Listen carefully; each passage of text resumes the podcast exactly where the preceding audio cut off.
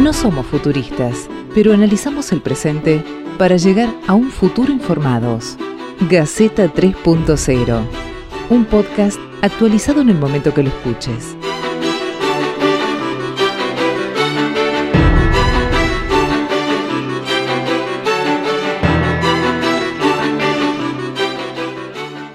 Bienvenidos a todos a un nuevo episodio de Gaceta 3.0, un espacio donde un grupo de amigos, periodistas de, todo el país, se junta a pensar un poco lo que sucede con nuestro país, el pasado, el presente y también, ¿por qué no?, el futuro después de esta pandemia. Hoy nos, eh, nos está visitando Mauricio Vázquez, que es un licenciado en Ciencias Políticas, con título de honor en Ciencias Políticas y el tema central es las relaciones internacionales de Argentina y la posición de Argentina en el mundo. Futuristas. No, analizamos el presente.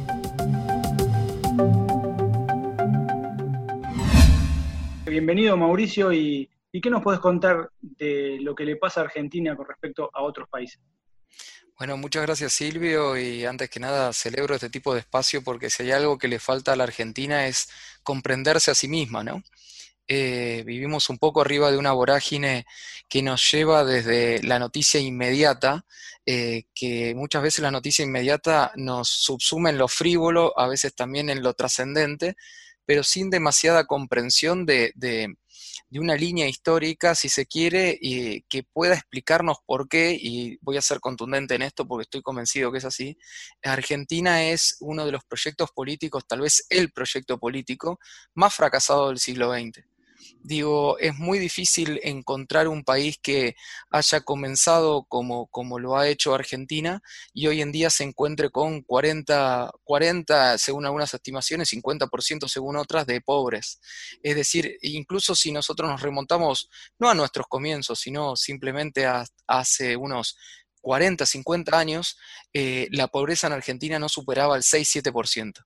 Y de hecho, en ese sentido, éramos mirados por el resto de la región latinoamericana como privilegio, eh, como privilegiados.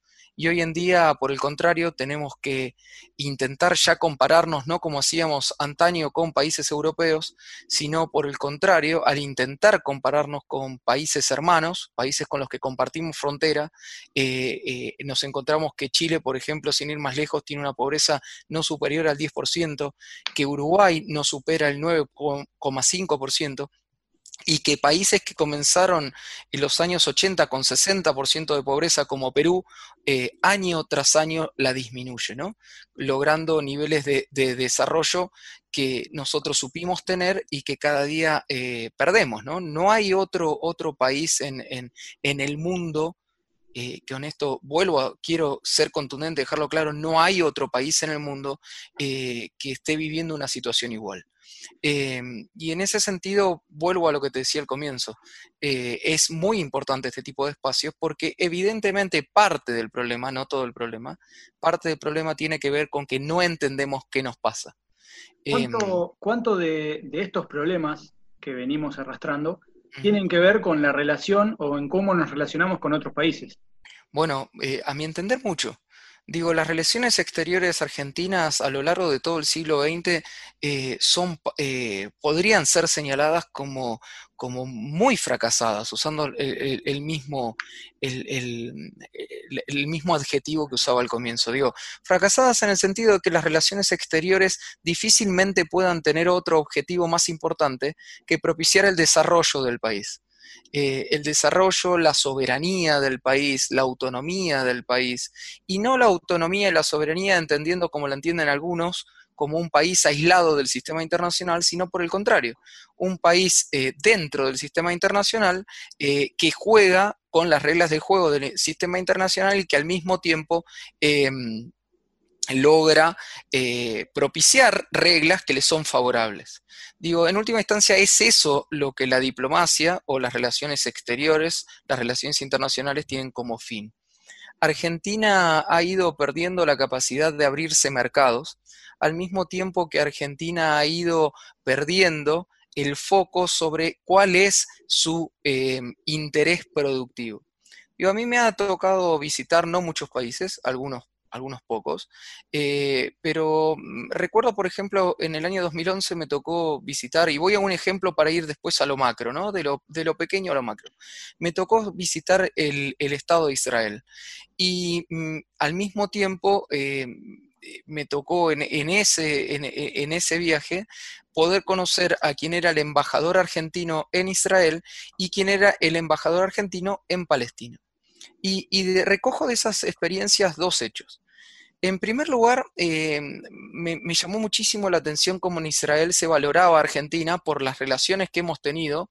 Argentina es uno de los países que eh, cuando se funda el Estado de Israel en 1948 primero reconoce esa autonomía.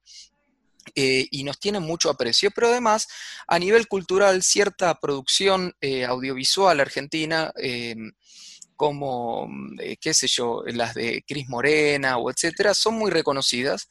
Y por tanto, había como, como una, una visión muy favorable al argentino que a mí me sorprendía no se traducía en la penetración de productos argentinos. Y mm, en una entrevista con, eh, distendida con quien era el embajador en ese momento en Israel, le preguntamos eh, cómo podía ser que no encontrábamos, por ejemplo, en los bares algo sumamente simple, vinos argentinos y nos miró como, como sorprendido de la pregunta, como si esa no fuese su función.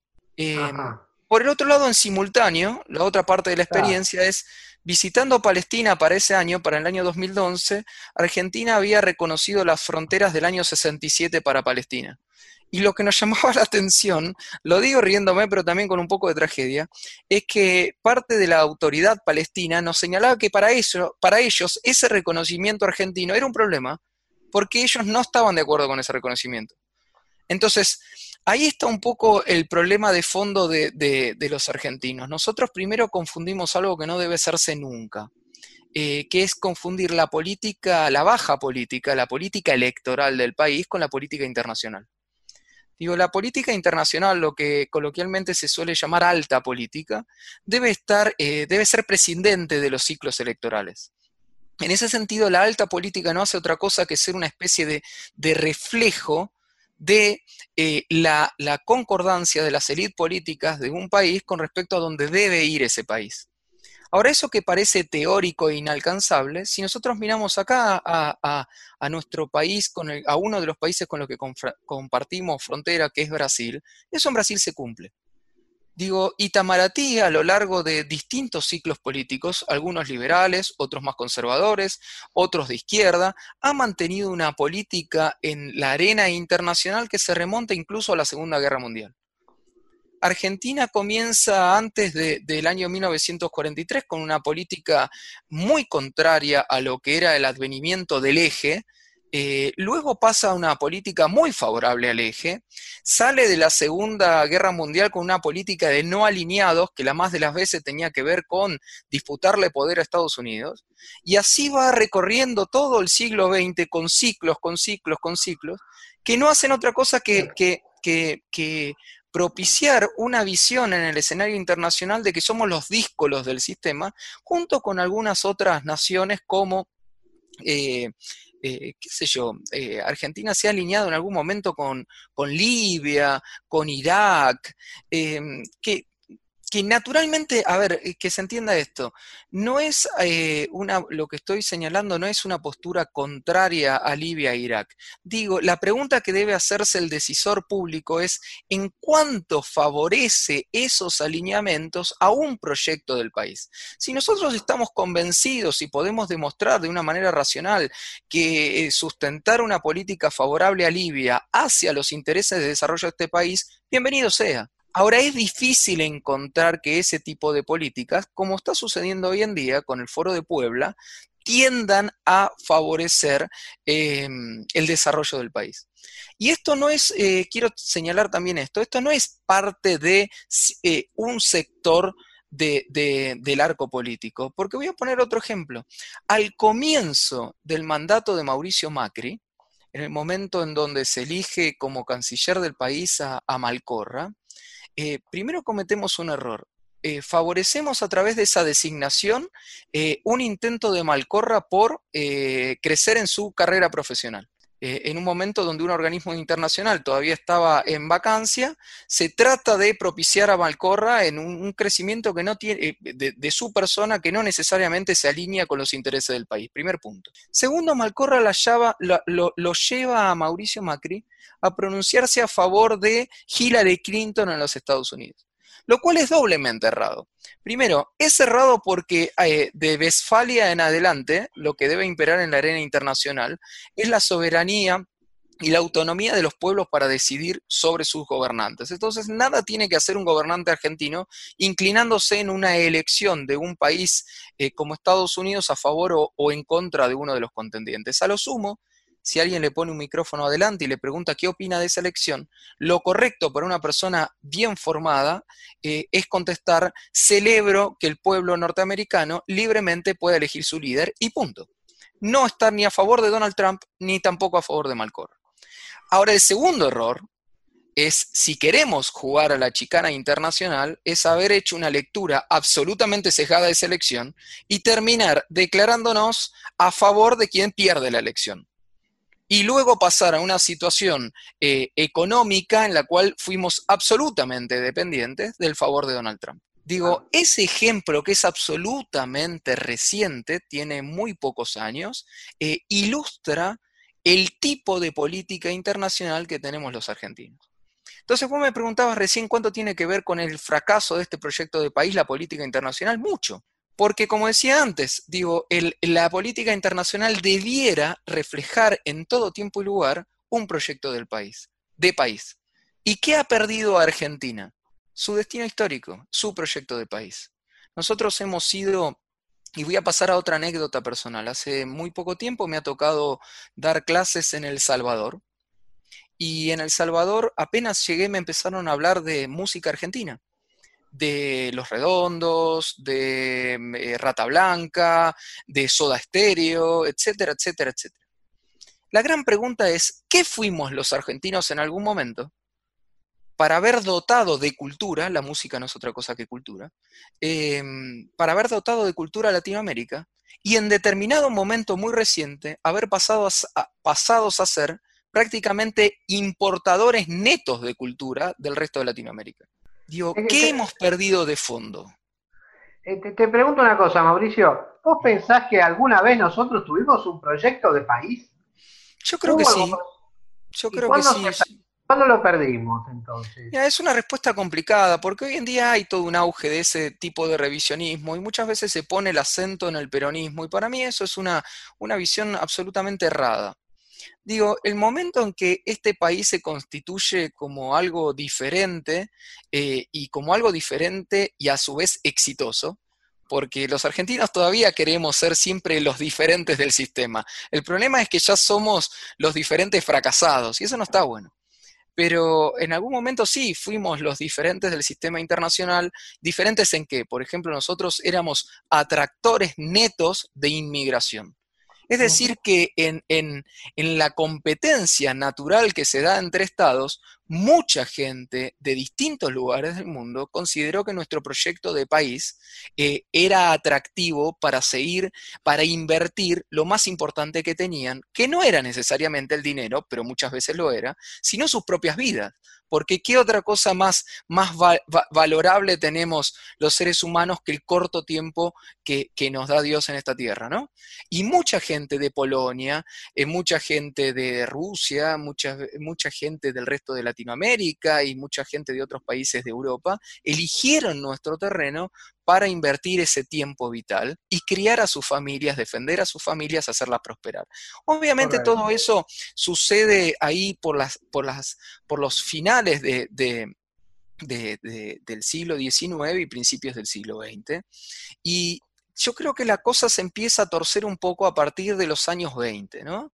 Em, no, no, yo no pondría el acento como suelen hacer algunos eh, eh, de manera simplificada en, en, los años 40 con el peronismo. Digo, en última instancia, el peronismo, esto que digo a veces no le gusta ni al peronismo ni a los no peronistas, digo, el peronismo no inventa mucho digo, muchas de sus políticas ya estaban presentes en la sociedad para el momento del advenimiento del peronismo.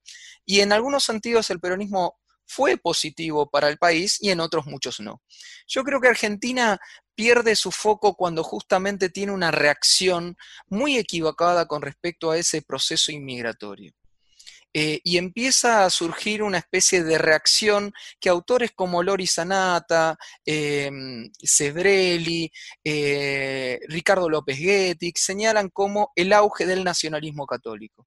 Y acá quiero poner una pausa, digo, yo no, estoy haciendo una crítica religiosa, digo simplemente que hubo un movimiento político, político que subió como símbolo que se montó como símbolo en contra de eh, una reacción modernista que veía como amenaza todo ese proceso inmigratorio y de desarrollo económico y que estuvo de alguna manera muy, muy, muy relacionado con el catolicismo. Eso no quiere decir que todos los católicos sean naturalmente antimodernos, ni, ni vuelvo a insistir, esto no, yo soy profundamente ecuménico y no, no, no tengo una posición contraria contra ninguna religión en particular, pero aquí en Argentina sí una amalgama muy fuerte de un proceso político con un sector eh, clerical.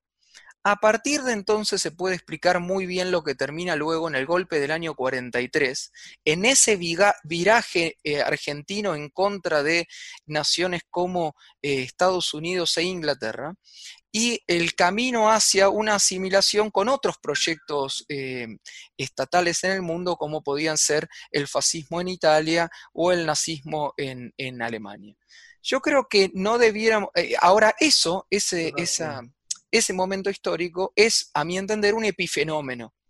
Eh, que para encontrar su causa primera, en términos aristotélicos, tenemos que irnos casi 25 años antes o 20 años antes, que es a los años 20. Eh, en los años 20 este proyecto del país se empieza, a, a mi entender, a desvirtuar pero sin embargo, sin embargo, eh, estos síntomas no, no se hacen tan claros porque los procesos humanos, lamentablemente los seres humanos vivimos poco y nos parecen cosas como, como, la, eh, como, como muy extensas cuando en realidad 40, 50, 60 años en la historia de un país no es nada, es absolutamente nada. Eh, todos estos procesos se vuelven a, convertir en, en gravosos en los años 60. Es decir, ya en los años 60 con, las luchas civiles, con las guerras civiles que hemos vivido nosotros, Argentina termina de amalgamarse en torno a esto que llamamos la grieta. Ahora, no quiero entrar en eso, no es, no es naturalmente la, la, raíz de esta invitación que me hacen ustedes a hablar de, de política interna, pero también podríamos decir que esa grieta es anterior muy anterior eh, a esos años eh, de 1960 y tienen que ver con los orígenes de nuestra patria. Pero bueno, no me quiero. Mauricio, te, llevo un poco al principio de la conversación, porque vos nos dijiste que la Argentina tiene como un historial de fracaso. Podemos coincidir, tal vez decime si, estás de acuerdo o no, en que el, comienzo de nuestra nación, con sus primeros pasos, es muy parecido filosóficamente hablando, al comienzo de los Estados Unidos eh, en su momento de génesis. Más o menos, yo no estoy tan de acuerdo ahí, pero dale. Bueno, supongamos que por lo menos la idea de algunos era hacer algo parecido a lo que tenían ellos. Ahí sí. En ese lado, claro. Pero nosotros, yo recuerdo, por ejemplo, como profesor de historia, que Belgrano tuvo discusiones durante el Congreso de Tucumán porque él quería poner una monarquía, ya que en Europa se estaba por, eh, a, instancias de Metternich, por renovar las monarquías eh, en Europa. Entonces decía, nos conviene ser monarquía para hablar de alguna manera eh, de algo parecido. Pero él... Sí, posición que también compartía San Martín y algunos otros, no, no, no solo Belgrano. Sí. Creo que, bueno, ahí la idea de busquemos la manera de ser, de relacionarnos bien con el mundo, estaba un poco parecido a lo que, bueno, Estados Unidos eh, en su revolución, digamos, intenta, intenta construir. En algún momento, esto nosotros lo fuimos filmando con las luchas internas, como bien mencionaste. Podemos decir entonces que el problema está a, raíz de 1920 más o menos, donde nosotros empezamos a perder esa visión. Hasta entonces estaba... Sí, yo estoy de acuerdo. Digo, a ver, em, Alberti también era muy consciente de esto que estás diciendo vos. Em, porque de hecho cuando crea nuestra constitución, es, eh, él lo dice eh, abiertamente, la figura del presidente viene de alguna manera, y un presidencialismo fuerte, él dice, va, es natural en estas tierras, porque son tierras que necesitan líderes fuertes, ¿no? Em, ahora lo que trata de hacer también es esta, este, este control constitucional a través de la división de poderes. Ahora, lo que yo creo que, es un poco diferente a Estados Unidos es que, y tiene que ver de nuevo con esto que Max Weber llamaba la ética protestante, es que en Estados Unidos no arraiga nunca, y de hecho no arraiga hasta hoy, eh, hoy en día están en esa discusión y es parte de la campaña agonal que se está viviendo en Estados Unidos entre Sanders y Donald Trump, eh, no arraiga nunca una visión anticomercio no arraiga nunca una visión anticapitalista. Todo lo contrario, digo, son los exponentes del momento más álgido del capitalismo desde, desde, sus comienzos en Manchester y en Inglaterra allá por el siglo XVIII-XIX. Em, en Argentina sí arraiga una visión que ve con muchos reparos el desarrollo económico fundado en el comercio y en el capitalismo. Una visión, si se quiere, nostálgica, que te remite a eh, Platón, la visión platónica de, eh, contraria a la riqueza, que está presente también en Tomás Moro, que está presente en Rousseau y que está profundamente presente en ciertas eh, visiones cristianas que hacen una lectura de la Biblia en la cual eh, el comercio, la riqueza y, la productividad y etcétera es contraria a una buena vida. Por eso decía que ese, en ese momento en que un proyecto político deja de ser laico y se, pone muy cerca del catolicismo, en ese nacionalismo católico, es cuando el país empieza a ir para otro lado.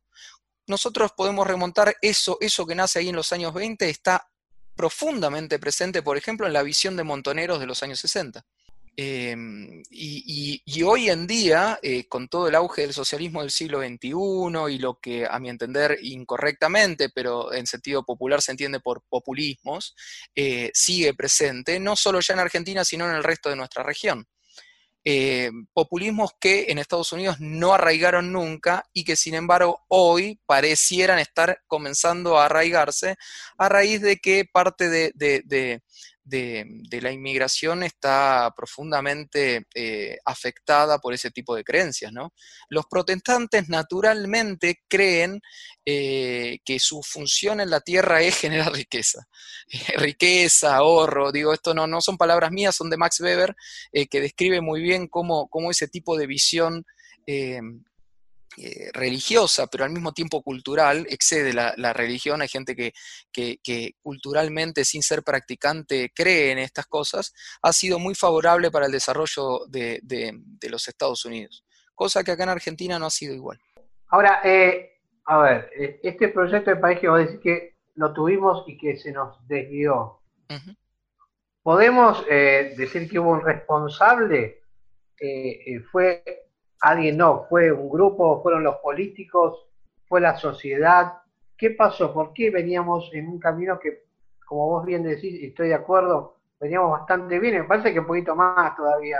Yo tengo una anécdota personal. Mi padre se vino de Europa, mi padre se escapó del holocausto, eh, era polaco, se murió también hace muchos años, y se escapó de, Polonia antes que invadieran los nazis, los nazis mataron a toda su familia. Y se vino a vivir a la Argentina en la década del 30, 40, por ahí. Ahora, yo al principio me pregunté, y hubo dos hermanos que se fueron a vivir a Estados Unidos. Y después yo preguntaba, ¿por qué se fue? Se vino a la Argentina, en este país, y no se fue a Estados Unidos. Y después lo pensé, dije, porque en ese momento Argentina estaba en un nivel tan importante que casi, casi estaba como en Estados Unidos. Y él optó por venir acá porque seguramente le habrán dicho que este país estaba creciendo, tiene un desarrollo enorme, entonces coincide mucho con lo que vos decís. Hay anécdotas profundas, digo, eh, hay notas de diarios que hoy en día circulan en, Internet en donde eh, se, es, profundamente elogioso del proceso argentino. Tampoco hay que romantizarlo, digo, también porque a mí me gusta ser como buen libre pensador, eh, trato de buscar la ecuanimidad y en ese sentido buscar la verdad. ese proceso em, que para algunos es llamado como em, régimen conservador o etcétera, también tenía dificultades propias que han tenido otros países al momento del desarrollo, como la distribución de la riqueza, etcétera, etcétera.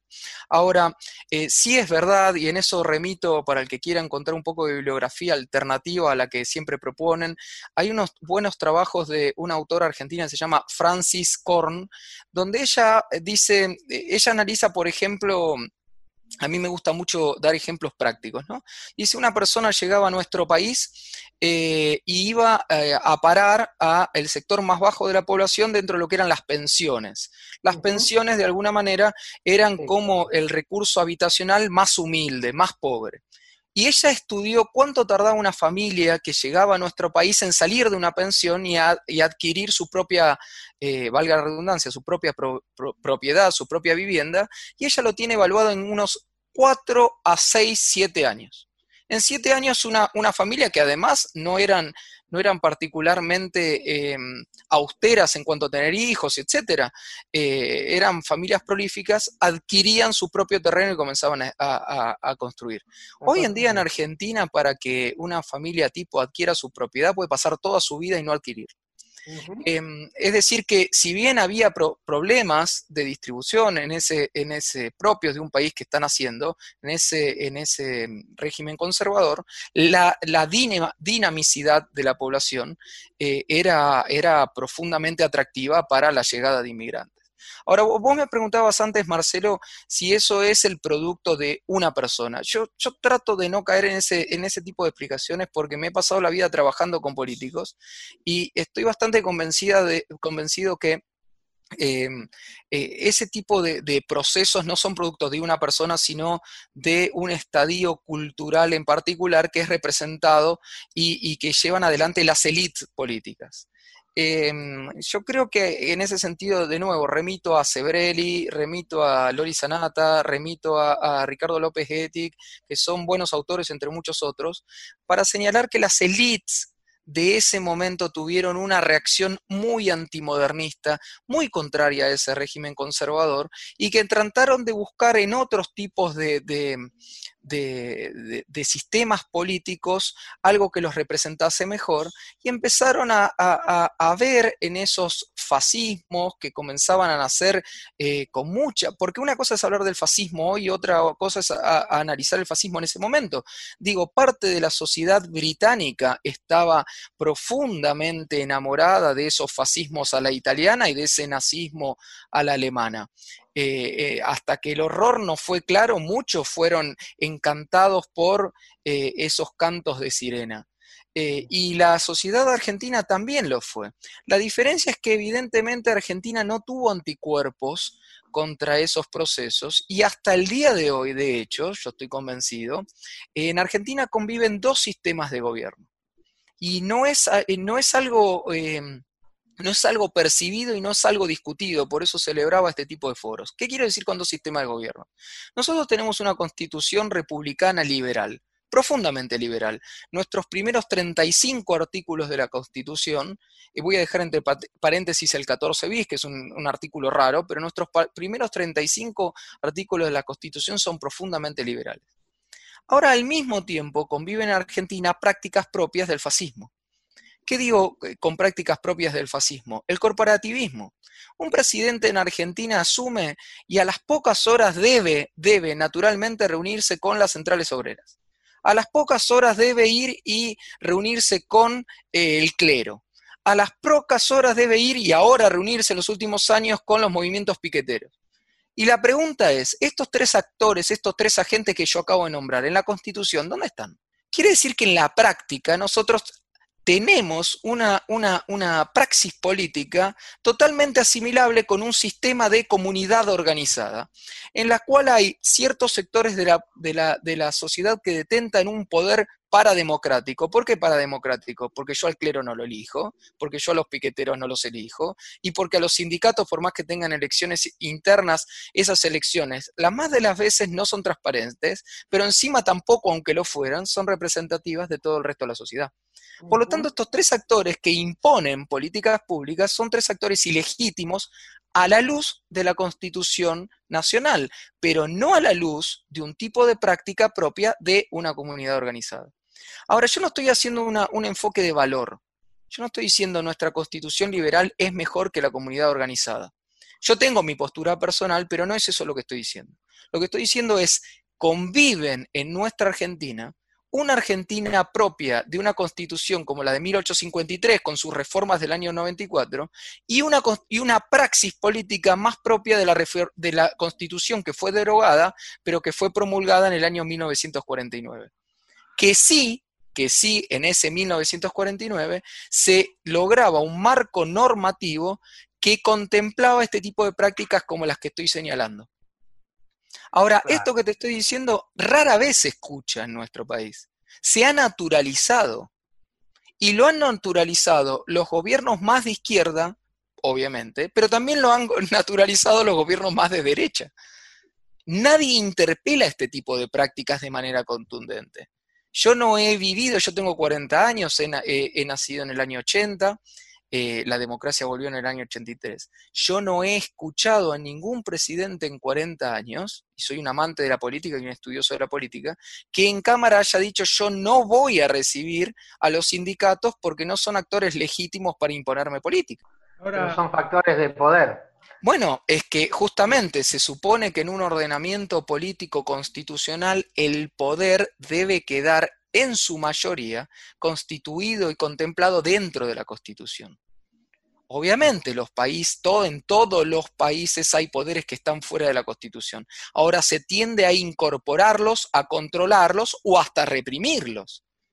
En Argentina se los abraza, se los legitima y se los financia. Ahora, yendo un poco a, quizás al final del podcast, por una cuestión de, tiempo, eh, ¿qué opinión nos podrías dar desde todo esto que explicamos recién hacia los próximos años, ¿no? una especie de hacia dónde vamos y sobre todo también internamente y externamente?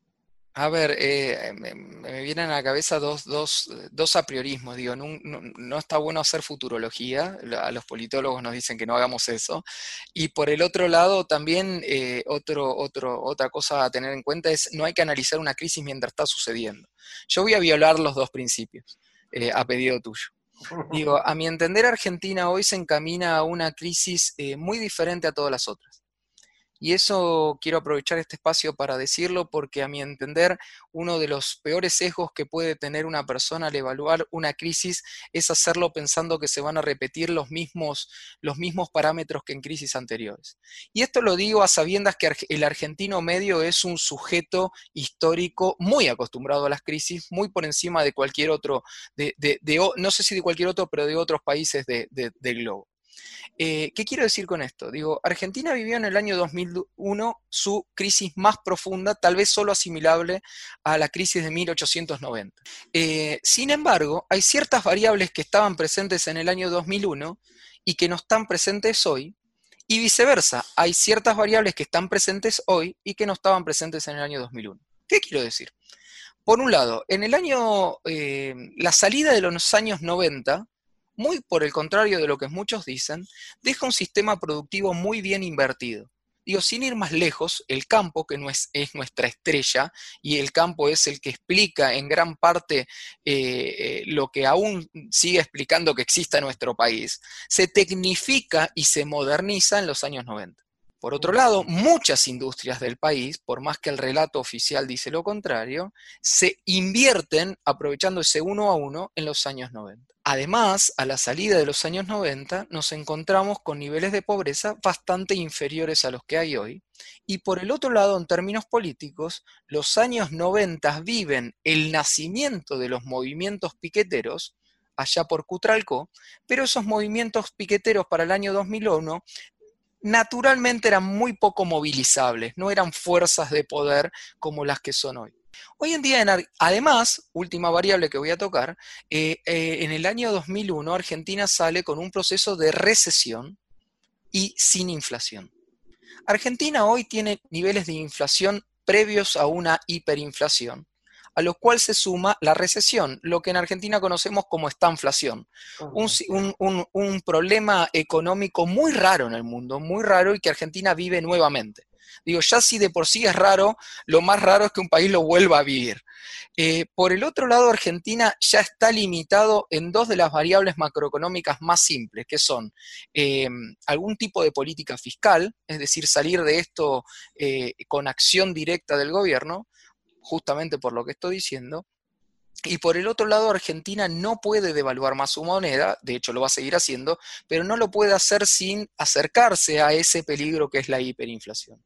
Por el otro lado, Argentina hoy tiene niveles de pobreza muy superiores a los de 2001 y Argentina ya no tiene stocks en sistema productivo que puedan, mediante una devaluación atroz, como la que hizo el gobierno de Dualde, salir rápidamente y aprovechar el auge de los commodities primarios, que a su vez en el mundo ya no valen, no tienen el mismo valor que en el año la salida del 2001, donde la soja alcanzó niveles de 700 dólares la tonelada. En ese momento había, se decía, pero, pero era real, que un kilo de, de soja valía más que un kilo de Audi que del auto Audi, digo, eh, eh, fueron cosas inusitadas. Argentina no tiene ninguna de esas variables detrás. Y sí que tiene por el otro lado, tiene un, niveles enormes de subrepresentación del electorado. ¿Por qué digo esto? Porque Argentina hoy tiene, en la última elección por primera vez, una bipolaridad muy marcada. El, gobierno eh, gana las elecciones con el 48% de los votos, pero Mauricio Macri se va del gobierno con el 41% de los votos. Es decir, que lo que separa al gobierno que gana la elección del que la pierde son 7 puntos. Dentro de esos 48% de los votos, naturalmente, em, hay un porcentaje enorme de, esos 48 eh, puntos que no querían el regreso de Cristina Kirchner y por eso se vuelcan a votar a Alberto Fernández. Si Cristina Kirchner hubiera considerado que podía ganar la elección ella sola, hubiera ido sola la incorporación de Alberto Fernández mínimamente explica un 20-25% de esos 48 puntos. Quiere decir que por un lado tenemos un 41% de la población que no quería esto que estamos viendo en estos seis meses y que parece eh, incrementarse, y un 25% que tampoco lo quería, pero tampoco quería Mauricio Macri.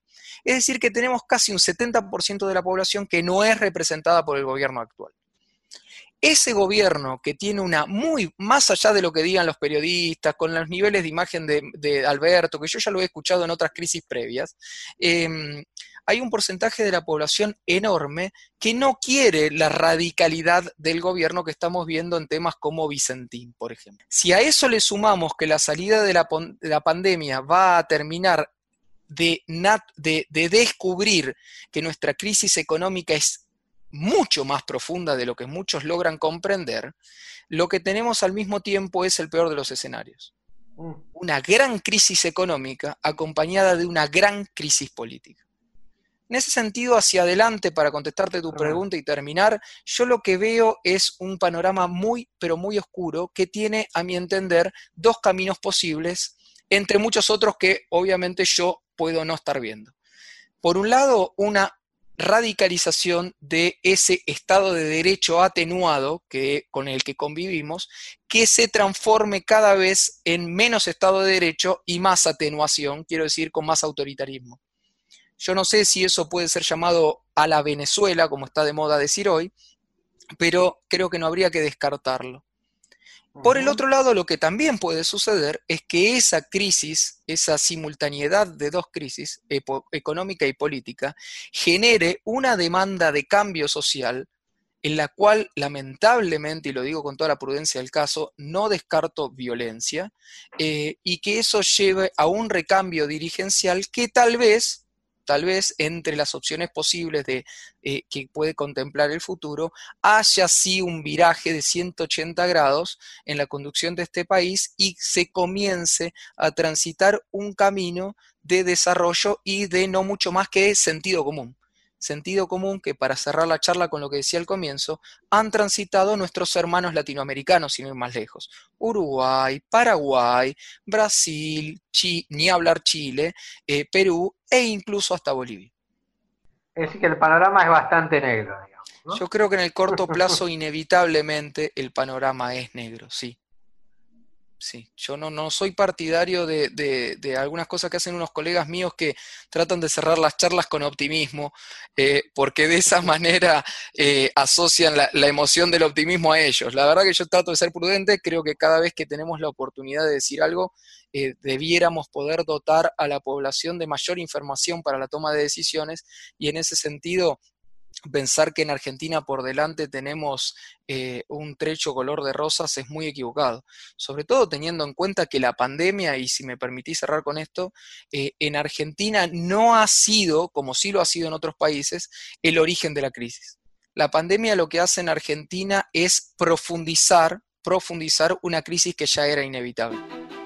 Y así terminamos con este episodio de Gaceta 3.0 con el invitado Mauricio Vázquez, que nos ha dado una mirada de la situación argentina y del futuro de Argentina, a pesar de que la politología dice que, tal vez no sea lo más indicado. Nos ha acompañado Marcelo Gus, Silvio Vitarella, quien les habla. Muchísimas gracias Mauricio y nos vemos en el próximo episodio de Gaceta 3.0.